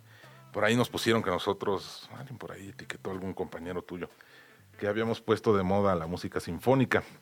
Y pues sí, en efecto, nosotros fuimos de los pioneros en hacer eh, fusiones con artistas comerciales. Bueno, recordemos más atrás, en los años, principios de los noventas, aquel concierto con Juan Gabriel en Bellas Ah, Artes, ¿no? claro, conciertazo. Este, esos fueron los primeros, las primeras fusiones que se hicieron en México. Pero bueno, pues pasó mucho tiempo y nosotros en 2007 nace la Filarmónica de las Artes y retomamos esta idea de hacer este tipo de conciertos con música comercial, música popular y también hemos trabajado con artistas comerciales. Por ejemplo, hicimos una participación con la señora Paquita, la del barrio, que fue en su momento un escándalo también, ¿no? Que como Paquita iba a estar en el Teatro de la Ciudad con una orquesta y bueno, me vetaron ahí también, ¿no? Por, por haber hecho esto. Este Pero- cruce. eh, sí, pero yo me siento muy contento Claro, porque me fascina. eh, hemos roto esta, esta barrera, esta, esta falsa idea. Hay un, un invento que se hicieron por ahí de la alta cultura. Yo no sé quién inventó eso, porque solo es aquí en México, en donde etiquetan a las artes como para cierto élite, Ujú. Para cierto nivel socioeconómico, para cierto nivel, ¿cómo le llamaremos? Académico, que si no eres acá, este, pues con muchos títulos, no, no mereces estar en un teatro. Y eso es tristísimo, porque realmente las personas que están en la calle, eh, pues de a pie, no somos todos, pues claro que nos gusta asistir a un teatro y claro que nos gustan este tipo de espectáculos, está comprobadísimo. A mí me hace muy feliz, por ejemplo, cuando salgo en, en alguna revista, este, no se puede decir nombres aquí, pero eh, de estas revistas de chismes, ¿no? Sí, sí, Me sí. encanta porque es lo que leen todas las personas. Claro, sí, sí, Eh, sí. Entonces, bueno, la Filarmónica de las Artes, ya retomando un poco el tema, nos hemos dedicado a acercar la cultura, a acercar los espectáculos, el arte a todo tipo de público. Eso me hace muy, muy feliz. Y me doy cuenta, como te digo, que le gusta a las personas porque hacemos Beethoven, se llena. Sí. Hacemos Vivaldi, se llena, pero también hacemos Guns N' Roses, se llena. Entonces, el público ya sabe que la Filarmónica de las Artes es muy divertida Ajá. que siempre damos un plus, convertimos la asistencia a las salas de conciertos en una experiencia. No nada más en asistir, sentarte y ver a unos pingüinos Claro. tocar. Oye, y ah, unos pingüinos total, ¿cómo eres? Qué malo. Ya. Oye, pero a ver, dime una cosa, para ¿quién, ¿quién forma parte de una filarmónica? ¿Qué se estudia? ¿Cuántos años se estudia? Uy. Si a una persona que nos está escuchando y a lo mejor tiene una niña, un niño, una niña que le gusta la música, ¿cómo se pueden acercar? Claro. Cuéntanos como estos pasos para llegar ahí, a ese escenario. Híjole, bueno, pues es complicado más en estas épocas. eh, lo fácil es empezar, lamentablemente, ¿no? Porque es una carrera como cualquier otra, como la medicina, igual de, de demandante, que requiere muchísimas horas de estudio. El, el instrumento que elijas, cualquier instrumento es, tiene su complejidad, no por, ay, pues guitarra, piano, no, todos tienen la misma complejidad. Es muy difícil este, dedicarte a la música. Pero yo recomiendo y, y lo comento con las personas que nos escuchan que si algún niño tiene el interés, pues, o alguien que nos esté escuchando, también algún joven, tiene el interés, pues persiga sus sueños. De la música sí se vive, por supuesto. Eso es, esto que me acabas de decir me encanta. De la música sí se vive. Sí, por supuesto, yo vivo de la música y, yo no vivo mal, ¿no? Este, me va muy bien. Para mí la música este, ha sido muy noble conmigo. con ¿Y siempre vida. tuviste esta atracción? O sea, siempre Sí, supiste que tenías un talento particular. Desde muy niño este, me llevaban a conciertos, mamá, mi tío es músico de la Ópera de Bellas Artes, y en aquellas épocas estaba un poco más limitado a entrar a Bellas Artes, era para cierta edad. Pero bueno, yo me veía un poquito más grande y eso me colaban ahí a, a las óperas y hacía los bailes. Me encantaba. Llevábamos, ¿cómo se llaman? Los este, Binoculares. binoculares. Bueno, yo en vez de estar viendo el espectáculo me ponía a ver al director. Claro. Me encantaba lo Y que dices, hacía. yo quiero ser eso. Entonces yo algún día dije, yo quiero hacer eso. Y pues mira, así las, las casualidades de la vida. Sí. Y No, hasta- bueno, las casualidades de la vida, pero también las ganas de, de realizarlo, ¿no? Como hay una, hay una frase, ay, sí, no, no, una- es una canción justamente, que dice, después de tantos años yo no le diría suerte, y es como cuando estás ahí, ¿no? Con la disciplina, Sí, con claro. las ganas, con querer hacerlo. No, la suerte yo creo que no existe. Eso es este, la constancia, la disciplina, la visión. Eh, afortunadamente tuve unos padres maravillosos que pues no, no me cortaron mis sueños. Claro que sí me pusieron a prueba, claro que sí me, me exigieron que, que me lo tomara en serio porque, bueno, pues esto era mi, mi futuro, ¿no? Y tú acabaste la prepa y entraste claro. a estudiar música. O, o co- es- fue tu carrera No, sí, claro. universitaria. Y luego, ¿cuántos Sí, años este, pasaron? Bueno, yo entré a la Superior de Música, esa es mi, ¿cómo se dice? Alma mater. ¿Tu alma mater? Entré muy chiquito en el 97, me parece, 96, por ahí. ¿Con Pues, algún instrumento? Sí, claro, este, pues, guitarra, o sea... Guitarra. Tu instrumento base es guitarra. No, no, ya después, en pocos años en la guitarra y después el piano y así, ¿no? Pero eh, como actividad, eh, en casa siempre tenía que haber una actividad deportiva y una este, Musical. recreativa, vamos a llamarle, ¿no? Entonces, bueno, la música, empecé con clases particulares muy, muy chico. Hubo interés, entonces ya, eh, eh, bueno, nosotros vivimos en Coyoacán y estaba muy cerca de la superior de música. Mi mamá se acercó ahí a, la- a las oficinas. En aquellos tiempos era muy fácil. Así, ya en estas formas. Hoy ya no, hoy ya no es fácil. ¿Por qué me No, porque ¿Por llenábamos las formas, se presenta tal día una prueba y, y- y tal día tiene que presentarse ya a clases. Ajá. Ahorita yo veo que, no sé si sigue siendo igual, los últimos años la- las personas acampan afuera del, lugar. del Centro Nacional de las Artes para tener una ficha. Y son unas filas enormes y ahí ves a la pobre gente a las 3 de la mañana ahí durmiendo. Y pues realmente sí, pues da pena, pero a la vez da gusto que hay este interés. Pero hablo de la palabra pena porque muchas personas que entran creen que van a pasarla bien, a, a- a jugar, ¿no? Y realmente pues la Superior de Música es un conservatorio de nivel mundial. Entonces, si obtienes un lugar hay que sacarle el mayor provecho. No, y si no, y si no también te, te sacan, ¿no? Pues claro, sí, Claro. también. Entonces yo entré muy chico ahí a la Superior de Música. A la par estaba estudiando la primaria, luego la secundaria, la prepa, que en casa eso no estaba discusión, tenía que haber una formación Sí, sí, sí, sí. académica, pues como cualquier profesionista. Claro. Y cuando dije que me quería dedicar a la música, que sí fue un poco una sorpresa para, para mi familia, pero no tanto, porque estaba ahí mi tío y eso, ¿no?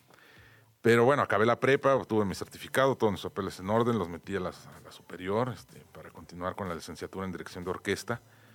Y salí, eh, creo que en el 2012. Y, y después de esa licenciatura, tú, o sea, como que juntaste a, a tus No. colegas músicos. ¿Cómo es? Cuéntanos cómo es No, no. ese paso. Ay, yo siempre he estado muy loco. Desde, sí, no, desde el primer año de la carrera, en la superior de música en aquellas épocas, fueron un poco desafortunadas.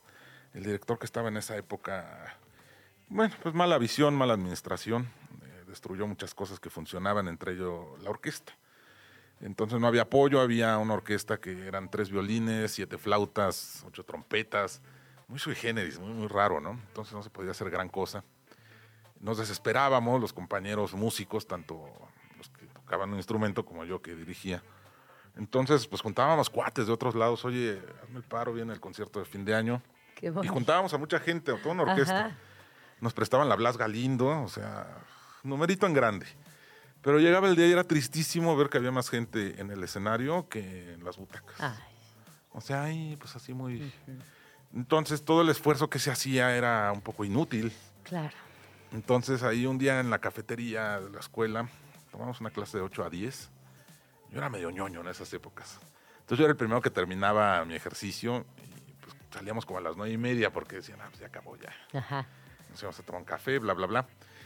Y un compañero, bueno, entre varios, dijeron, oye, pues vamos a hacer una orquesta. Ajá. Vamos a hacer este un proyecto que Yo escuchaba de lejos, porque era el más chico de la clase también. Todos me llevaban como cuatro o cinco Claro. años, no me pelaban mucho Sí, sí, sí. vamos a hacer una orquesta, ahora le va. Entonces empezaron a ver tú qué tocas, está, Sí, sí, así en la mesa. Y llegaron a mí, bueno, a ver tú qué. No, pues yo estuve de dirección de orquesta. Oye, ¿cómo la hacías? Enséñame con la prima cómo la hacías. Imagínate No, que eres pues- una batuta. no, ¿Cómo pues claro que te enseñan una técnica de batuta, tienes que aprender a marcar Ajá. compases. Es tu medio, tu cuerpo es tu medio de... Pero cuando, cuando le va, o sea, como siempre vemos en la televisión, en las películas, como público, Ah, bueno, le al hacen así, director de orquesta, pero ¿qué hacen? Danos, danos, por favor, así tres. No, hagan. mira, por ejemplo, la, la mano derecha por lo regular marca el tiempo. A ver, ¿y El cómo le haces? compás, hay compases de cuatro, entonces Ah. como una crucecita, ¿no? Ahí es el tiempo. O tres es un triangulito. Luego vienen compases que ya son compuestos, que son de nueve, doce, siete. Pero ¿cómo le haces así? No, pues, mira, pones tu manita así. Ajá, así. Ajá. Pues ya marcas una crucecita. Ajá. Tres, cuatro. Ok. uno, dos, tres. Y con esta, pues marcas dinámicas, fraseos, entradas. Eh, híjole, bueno, ocupas todo el cuerpo, ¿eh? Sí. Ya que estás en acción. Sí, no, es ocupas- como...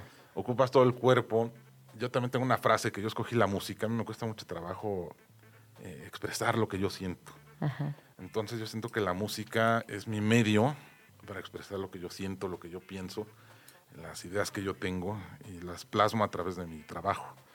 Entonces, te digo que para mí la música ha sido muy noble. Sí, oye, y hablando de, de- de esta expresión y de esto que te llena tanto, hoy estamos aquí para platicar del Palenque, que es este proyecto que también ya eh, está muy cercano. Más locuras. Más locuras, muy emocionantes locuras, y por favor cuéntanos qué va a pasar en este Palenque. Pues mira, Palenque, este, yo tenía esta idea hace mucho tiempo, pero hasta cierto punto me daba un poco de temor el que dirán, como que Palenque sinfónico, ¿no? Palenque sinfónico. Además sigue siendo todavía ese estigma de que las orquestas, no, no, solo Beethoven, ¿no? Ajá, ajá. Pero bueno, ya últimos tiempos, últimos años nos hemos atrevido a hacer este tipo de conciertos con estos nombres acá, este, medio exóticos. Entonces decidimos palenque sinfónico. Bueno, ¿qué pasa en un palenque? ¿Quién canta en un palenque? Pues los grandes artistas. Sí, sí, sí. Y eh, cantan las rolas que todo el mundo cantamos en, en la fiesta. Este, digo, yo no por ser músico clásico. comillas, Claro. mí me encanta la fiesta, ¿no? Claro, sí, sí, sí. Entonces a mí me encanta este Juan Gabriel, Joan Sebastián, todo eso me, me súper encanta, el mariachi y así, ¿no? Entonces, bueno, ¿por qué no llevar eso a, a un escenario el 16 de septiembre que pues todo el mundo festeja? No nos hagamos de, de los oídos chiquitos porque todos escuchamos Sí. a la Durcal, todos ponemos sí, este, sí. a Gabriel. Entonces eh, elegimos, fue muy difícil elegir el, el repertorio porque pues, pues, dura la fiesta ahí eh, toda la noche. Entonces, los mayores exponentes de- del palenque, pues entonces, ¿quién es? Pues Joan Sebastián, Juan Gabriel, la señora Paquita, Ana Gabriel, que también es un monstruo en los palenques. Pero también sin olvidar la parte de, de la música clásica que se escucha en estas épocas, que nos gusta el guapango. Mm. Yo les digo que es la obra que, que cada año no te salvas de, de tocar el guapango. Ay, pero es precioso el guapango. Sí, claro. Precioso. Bonito, pero como músicos, pues no te salvas de tocarlo en el Claro, año. como músicos es otra historia. No, sí, sí, sí. gusta, pues es, es padre, pero este, pues cada año hay que tocarlo Sí, sí, sí. mínimo una vez. Sí. Mínimo una vez se toca. Entonces, bueno, el público va también por escuchar el guapango en vivo. Está el guapango, el danzón 2 de Arturo Márquez, que es muy famoso. Es muy famoso ahora por Gustavo Dudamel. Este, las orquestas venezolanas y así. Eh, y bueno, pues hay, hay grandes, grandes canciones de- del repertorio del palenque. Y yo me siento muy contento de que el público lo está aceptando muy bien. Eh, regresando un poco al principio, a las ideas de realizar este tipo de proyectos, el público realmente acepta estos espectáculos con una orquesta, porque rompes esa barrera, esa pared falsa que yo mencionaba al principio de la alta cultura. Ajá. ¿Y por qué no una orquesta que somos músicos profesionales, que es a qué nos dedicamos pues a hacer música? ¿Por qué no tocar este tipo de música? Claro. Y a raíz de estas cosas que venimos haciendo hace muchos años, ya vinieron, se pusieron de moda los sinfónicos. Yo, yo puedo sostener que nosotros pusimos de moda los sinfónicos. Eso.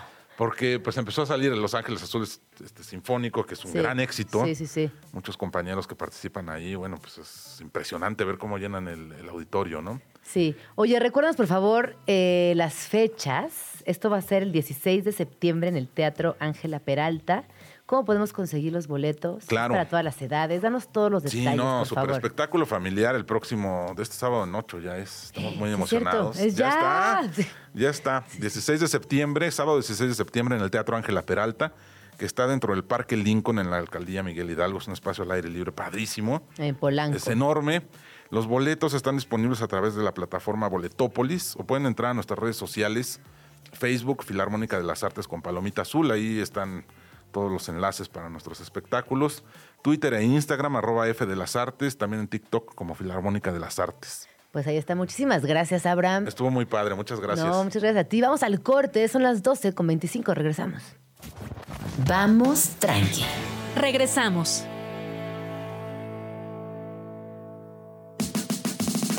Mandamiento chilango número 7. Si te dicen que no pica, apenitas notarás el chile. Si te dicen que pica poquito, seguro lo vas a sentir. Pero si te avisan que pica mucho, es que pica.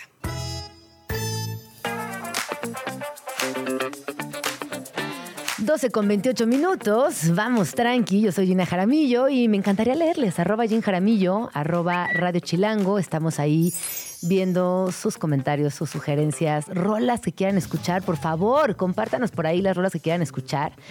Eh, ya estamos en la recta final del programa del día de hoy y voy a cerrar con una invitada muy especial. Ella es María Pellicer, es directora general de Travesías, un medio que es parte de Capital Digital, que forma parte de este gran ecosistema del cual, eh, al cual también pertenece Chilango. Fíjense nada más, en 2023 eh, se cumplen 22 años de travesías, María. Es un montón de tiempo. O sea, lo tuve que buscar ahorita para estar segura que sí. que lo sí. veo y no me lo puedo ah, creer. No, es como, son muchos años, es, es como uno de estos medios que se han convertido en algo clásico, que nos acompañan, que nos recomiendan buenos lugares para viajar, que están siempre con eh, una muy buena perspectiva de lo que implica viajar. A lo largo de 22 años lo han sostenido y eso es un montón. Y hoy, eh, para celebrarlo, vamos a platicar acerca de Destino Futuro, que es una experiencia única en su estilo, que obviamente tiene que ver con turismo. Y eh, recordarles que además Travesías se ha convertido en el líder, en el líder eh, de lujo en viajes en América Latina. ¿Cómo estás, María? Cuéntanos, por favor, qué es Destino Futuro y por qué estamos con manteles largos. Oye, primero, muchísimas gracias por la invitación. Estoy súper contenta de estar aquí. Eh, y eso, para platicarles de este evento, ah, como dijiste, cumplimos 22 años, que se dice súper rápido, pero es mucho, mucho tiempo. Yo siento que llegué a travesías cuando ya llevaba un buen rato y aún así, híjole, son muchos años, muchas historias. Y a lo largo de ese tiempo como que tuvimos el chance de ver cómo la industria evolucionaba, para bien y para mal también, porque la verdad es que muchas de las revistas que eran nuestra competencia fueron desapareciendo. Y Travesías como que se consolidó en un nicho donde sí, efectivamente hacemos, mucha gente diría viajes de lujo. Yo creo que es más como ex- viajes de experiencia.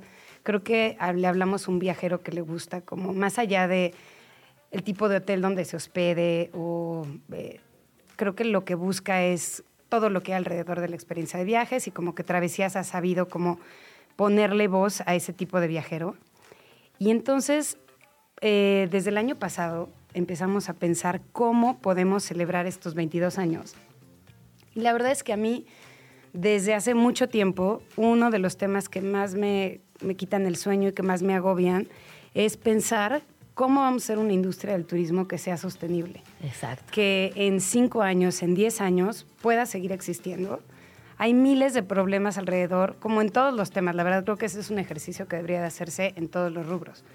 Pero en el turismo siento que no hay espacios donde se discuta qué pasa con el overtourism, por ejemplo. ¿no? Con destinos que tienen demasiados turistas. ¿Qué pasa con la huella y el impacto que deja un hotel en un, en un, no sé, en una playa, en un desierto? ¿Cuál es la relación de un hotel o de un tour operador con el entorno, no solamente natural, también con todas las personas que afecta el turismo? Y todas esas discusiones, esas pláticas, me parece a mí que están faltando. Sí. Fíjate que hace poco estaba leyendo eh, comentarios en TikTok eh, de un lugar que se puso muy de moda en España, que ahorita no recuerdo cómo, que, que- que era una colonia en Madrid. Ok. Entonces decían las personas de esa colonia, estamos realmente tristes porque hasta hace dos años vivíamos en paz. Teníamos eh, sueldos eh, suficientes para vivir en este lugar y hoy, gracias a que las redes sociales pusieron en la mira esta colonia, ya es insostenible, ya está Airbnb, ya hay cafés, todo está carísimo y de verdad que nos están sacando. Los turistas. Totalmente. No la gentrificación, no, no- no llegando personas a habitar ese espacio a lo largo del año, simplemente los turistas nos están desplazando. Y eso, todas esas reflexiones, como que sentí, yo hago muchas ferias de turismo y se enfocan mucho en la venta y en otros temas y me pareció que esto nadie lo estaba platicando. Así que ahí nació la idea de Destino Futuro. Nosotros hacíamos hasta, hace, hasta el año pasado un espacio que se llama Foro Travesías, pero no estaba enfocado en estos temas. Y decidimos como reempaquetarlo, darle, darle la vuelta y creamos Destino Futuro, que va a ser el día 11 y el 12, o sea, lunes y martes, en el Hotel San Regis. Y es un espacio que básicamente está pensado para profesionales del turismo. La verdad es que en este primer momento no pensamos abrirlo al, al público general. No dudamos que, que el viajero es un tema que le podría interesar. Claro. Pero pensamos que era importante empezar en cortito con la gente que está cerca a la industria. Y vamos a tener una serie de charlas que van a abordar gastronomía, hotelería, desarrollo de destinos, eh, turismo de aventura, eh, movilidad, eh, cómo se hace, cómo se desarrolla un destino sostenible.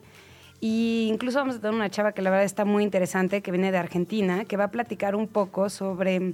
Ella era una periodista de viajes, que se terminó siendo una influencer de viajes, y ahora pues tiene muchos seguidores en redes sociales, etcétera. Y para ella, justamente las redes es una forma de comunicar estos temas que hay veces como que no están llegando. Y ella cree que hay una responsabilidad para todos los que tenemos una voz en las redes de estar poniendo estas preguntas allá afuera. Oye, ¿tú dirías que cambió la industria del turismo global después de la pandemia? ¿Hay un antes y un después? Porque con lo digital es obvio, ha cambiado. Yo me acuerdo cuando era chiquita las Lonely Planet, por ejemplo, Sí. ¿no? Como estas guías que eran casi obligadas. Pero ahora que hablabas de esta, de esta chava argentina y de todas las reflexiones que te han llevado a ti y a tus colegas a pensar en un turismo distinto, ¿pensarías que hay un antes y un después del- de la pandemia? ¿O se mantuvo igual? Pues mira, la verdad es que mi, mi, tristemente, yo lo que siento es que durante la pandemia hubo muchísima reflexión y todo el mundo pensaba específicamente en la industria del turismo porque además fue una industria que claramente se paró. Entonces estaba todo el mundo en su casa pensando y todo el mundo juró que las cosas iban a cambiar. Y luego acabó la pandemia y la única preocupación que yo veo en los últimos dos años es recuperar todo el tiempo perdido y vender todo lo que no vendieron Sí. durante ese Sí. tiempo. Y creo que por eso es también importante decir, a ver, vamos a tomarnos dos días, vamos a sentarnos a pensar juntos, a discutir, a hablar abiertamente de... Y yo creo que, como te decía, creo que este es algo que deberíamos de, de ver en todas las industrias, no solo en el turismo, todas las industrias deberían de decir, para que todo esto continúe, algo tiene que cambiar, justo, ¿no? Sí. Es como... No, porque más en el turismo, hay- en en México hay ejemplos muy evidentes. Eh, las playas, evidentemente están deterioradas. Los pueblos mágicos claramente están sobreexplotados. Eh, las haciendas están también eh, en, en situaciones que ya no son óptimas para el turismo. O sea, es decir, necesitamos cambios urgentes. Totalmente. Y esos cambios pueden venir de- y deben de venir de dos lados. Por, un, por una parte, por los que estamos de este lado en la industria, que tenemos una responsabilidad súper fuerte de poner estas conversaciones allá afuera, de abrir espacios para generar las conversaciones. Y por el otro lado, y eso para toda la gente que, que nos escucha, definitivamente también es súper importante que como consumidores seamos más responsables. Esto que acabas de decir es fundamental, porque también es eh, muy cómodo dejar la responsabilidad en otros Totalmente. cuando es nuestra. Sí. No, ¿y qué diría? O sea, por ejemplo, ¿qué, qué podemos hacer para ser un turista responsable? O sea, ¿qué, qué sí podemos hacer? O sea, creo que para mí también hay algo que es, es un poco clavado de, explicar para tratar de no, no, ser, no ser muy enrollosa para decirlo. Creo que en un país, en todos los países, pero un país como México, hay diferentes tipos de viajeros. Hay viajeros que están en una etapa en la que apenas están llegando a cierto nivel y en el que a lo mejor lo que les interesa es muy diferente a la persona que ya fue a Cancún cuatro veces. Y creo que eso es súper importante de tomarlo en cuenta y de, que, y de considerar que cada quien tiene cierta, a lo mejor tú dices, ¿cómo se te ocurre ir ahí? Bueno, o ¿por qué querrías ir otra vez a la Torre Eiffel? Todo el mundo Claro, quiere ir una vez sí. y eso es una reflexión Sí. que, que hay que tener. Ahora, más allá de eso, sí, como, como usuarios y como consumidores, hay miles de cosas que uno puede hacer, desde fijarse en por qué eliges un hotel, cómo se relaciona ese hotel con el entorno, cómo trabaja con las comunidades y son cosas que hay hoteles que no hacen nada, hay hoteles que hacen mucho y hay hoteles que hacen daño. Y creo que como usuario es muy fácil darse cuenta cuando hay una buena relación, incluso con sus mismos empleados, ¿no? O sea, siento que hasta el ambiente cambia. Eh, la verdad es que hay una cosa que es muy difícil, regresando a ese punto anterior, todos queremos ir a ver la Torre Eiffel, pero hay miles de otras cosas para ver. Y yo creo que también investigar, conocer un poquito a dónde vamos, saberle dar un poco la vuelta. Hay miles de cosas más, muchas veces por la comodidad o por no hacer ningún trabajo de investigación antes, pues a lo mejor te quedas con los cinco lugares a los que todo el mundo está yendo. Y hay otros 25 que no están tan llenos y que son igual de bonitos o hasta mejores. Claro. Entonces, creo que en la medida de lo posible y dependiendo del tipo de viajero de cada quien, también es algo que, que se puede hacer. Sin duda. Oye, regresando a Destino Futuro, ¿son dos días? ¿Son conversaciones a lo largo del día? Sí. Eh, dirigido a público especializado, pero si alguien se quiere asomar, ¿puede o no sí, puede? desde luego que sí. También por eso estoy aquí. Está dirigido a, a público especializado, pero también creemos que hay gente, desde viajeros que nada más por curiosos tienen ganas de escuchar, hasta otras personas que a lo mejor trabajan de alguna forma o son cercanos a las industrias del turismo y no han tenido oportunidad de, de registrarse. Vamos a, a regalar una serie de accesos para las personas que nos escriban. Entonces, te voy a dejar un correíto para que nos manden ahí, nos pongan que nos escucharon aquí en Vamos Tranquis y vamos a, a regalar unos 20 accesos. ¿Cuál es el que correo? puedan- De una vez, para que Bueno. nos esté, y directa o indirectamente con turismo, si les interesa entrar a esta conversación, tener reflexiones más profundas en torno al tema, ¿a dónde pueden escribir, María? Nos pueden escribir a hola arroba travesías.com, travesíasmedia.com y pónganos en el subject nada más para que lo identifiquemos, que nos escucharon en Vamos Tranqui y a los 20 primeros que nos escriban les vamos a compartir un acceso para los dos días. Efectivamente, son... La idea son charlas informales, un poco esto que estamos haciendo tú y yo. Queremos que la gente se sienta a gusto para abiertamente decir, desde mi perspectiva, desde mi industria, esto es lo que yo veo que está bien y esto es lo que yo veo que está mal. Yo creo que hay una cosa cuando tú te sientas con alguien que es un profesional, digamos, de lo mismo que tú, eh, de tu mismo rubro, en el que intercambias problemas y, au- o sea, tú y yo lo hemos hecho alguna vez, de ponernos sí, a sí. platicar. Es que a mí me pasa esto y esto y a mí esto. Y ahí, en ese intercambio, es donde siento que muchas veces salen soluciones. Totalmente. Porque yo te puedo decir, mira, Gina, yo hice así y así y así me funcionó. Entonces, ese es el espacio que yo quiero generar con toda esta industria. Oye, nos preguntan por aquí, eh, nos dice Alex, yo tengo muchas ganas de poner un restaurante en una zona turística. No soy hotelera. ¿Es para mí este evento?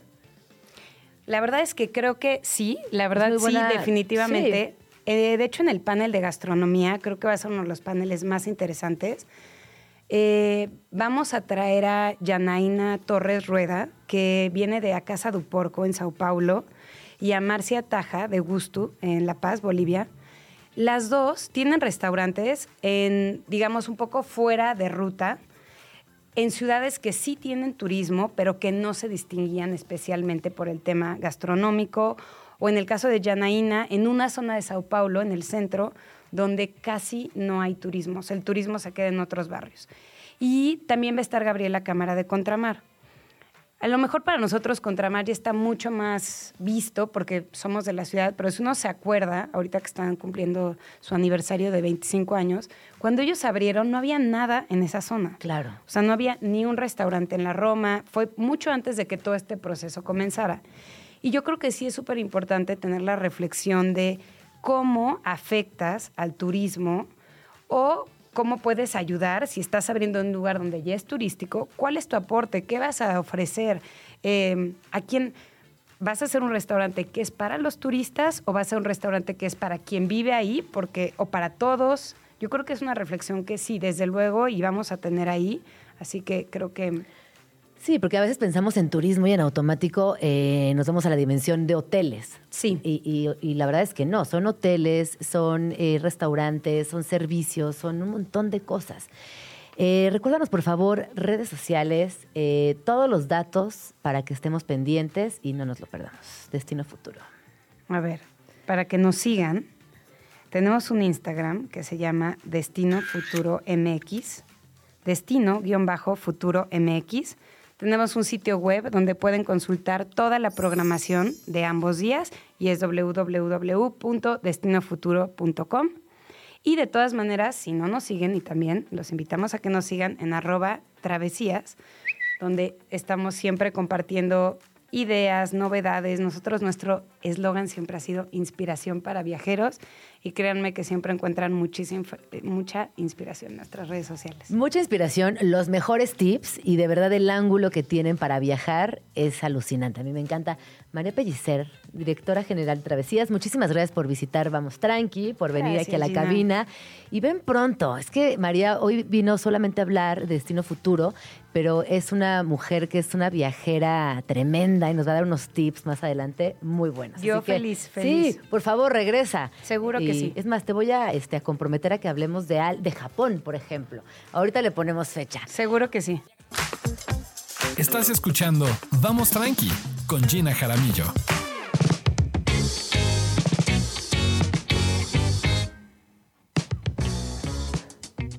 Son las 12 con 45 y me quitaron a mi queridísimo truenito que tanto quiero, que tanto me gusta. Pero aquí en la producción me mandaron a volar. Me dijeron, no, no está nada tranqui, no está gustando esta rola y se fue.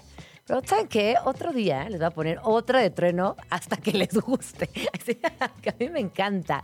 Oigan, les recuerdo que pueden escuchar, si se perdieron el programa en vivo, nos pueden escuchar en Spotify, nos pueden escuchar en Amazon Music, eh, estamos ahí, vamos tranqui. También muchas gracias porque eh, hemos tenido eh, muy buena recepción, estamos muy, muy contentes con, el- con las escuchas y con los comentarios. Eh, recuerden escribirnos arroba Jin Jaramillo, arroba Radio Chilango eh, y a lo largo del día revisen el contenido, ya saben que la parrilla está con todo y nada, pues estamos muy pendientes de lo que suceda. El día de mañana tendremos también un show eh, muy muy vinculado a las artes, lo que está sucediendo en la Ciudad de México. Como saben, el último trimestre del año siempre genera eh, mucha emoción. Por ejemplo, este fin de semana es el Hey Festival, que si bien no es en la Ciudad de México, bueno, pues es en Querétaro. Vienen, eh, vienen varias exposiciones importantes para el cierre de año. Muchos de los museos eh, generan también expectativa hacia el cierre de año porque naturalmente viaja, como ya nos contó María Pellicer, mucha gente a la Ciudad de México en estos tiempos. Así que bueno, mañana les daremos una agenda muy completa de lo que va a estar sucediendo a fin de año en la Ciudad de México. Y si ustedes tienen eh, algún proyecto, alguna exposición, alguna obra de arte, digo alguna obra de teatro, perdón, alguna obra de teatro o algo que quieran compartir con nosotros, también estamos eh, pues muy, muy ansiosos de saber de qué se trata.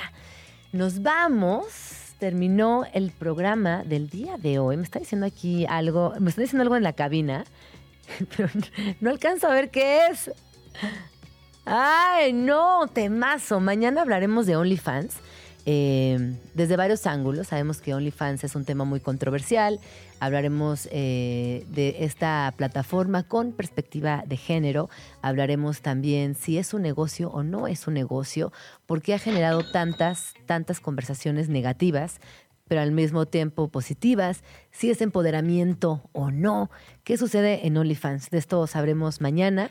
Eh, con, eh, con Raquel eh, Salguero, que es la directora de la Escuela Feminista de Comunicación. Nos vamos con esta rola que escogió la producción. Ahí sí, esta sí, esta sí la escogió la producción. Hijos, no, qué bárbares. Esta se llama I Will Survive, la versión de Cake. Nos escuchamos el día de mañana. Muchas gracias por acompañarme. Pásela bonito. Bye bye.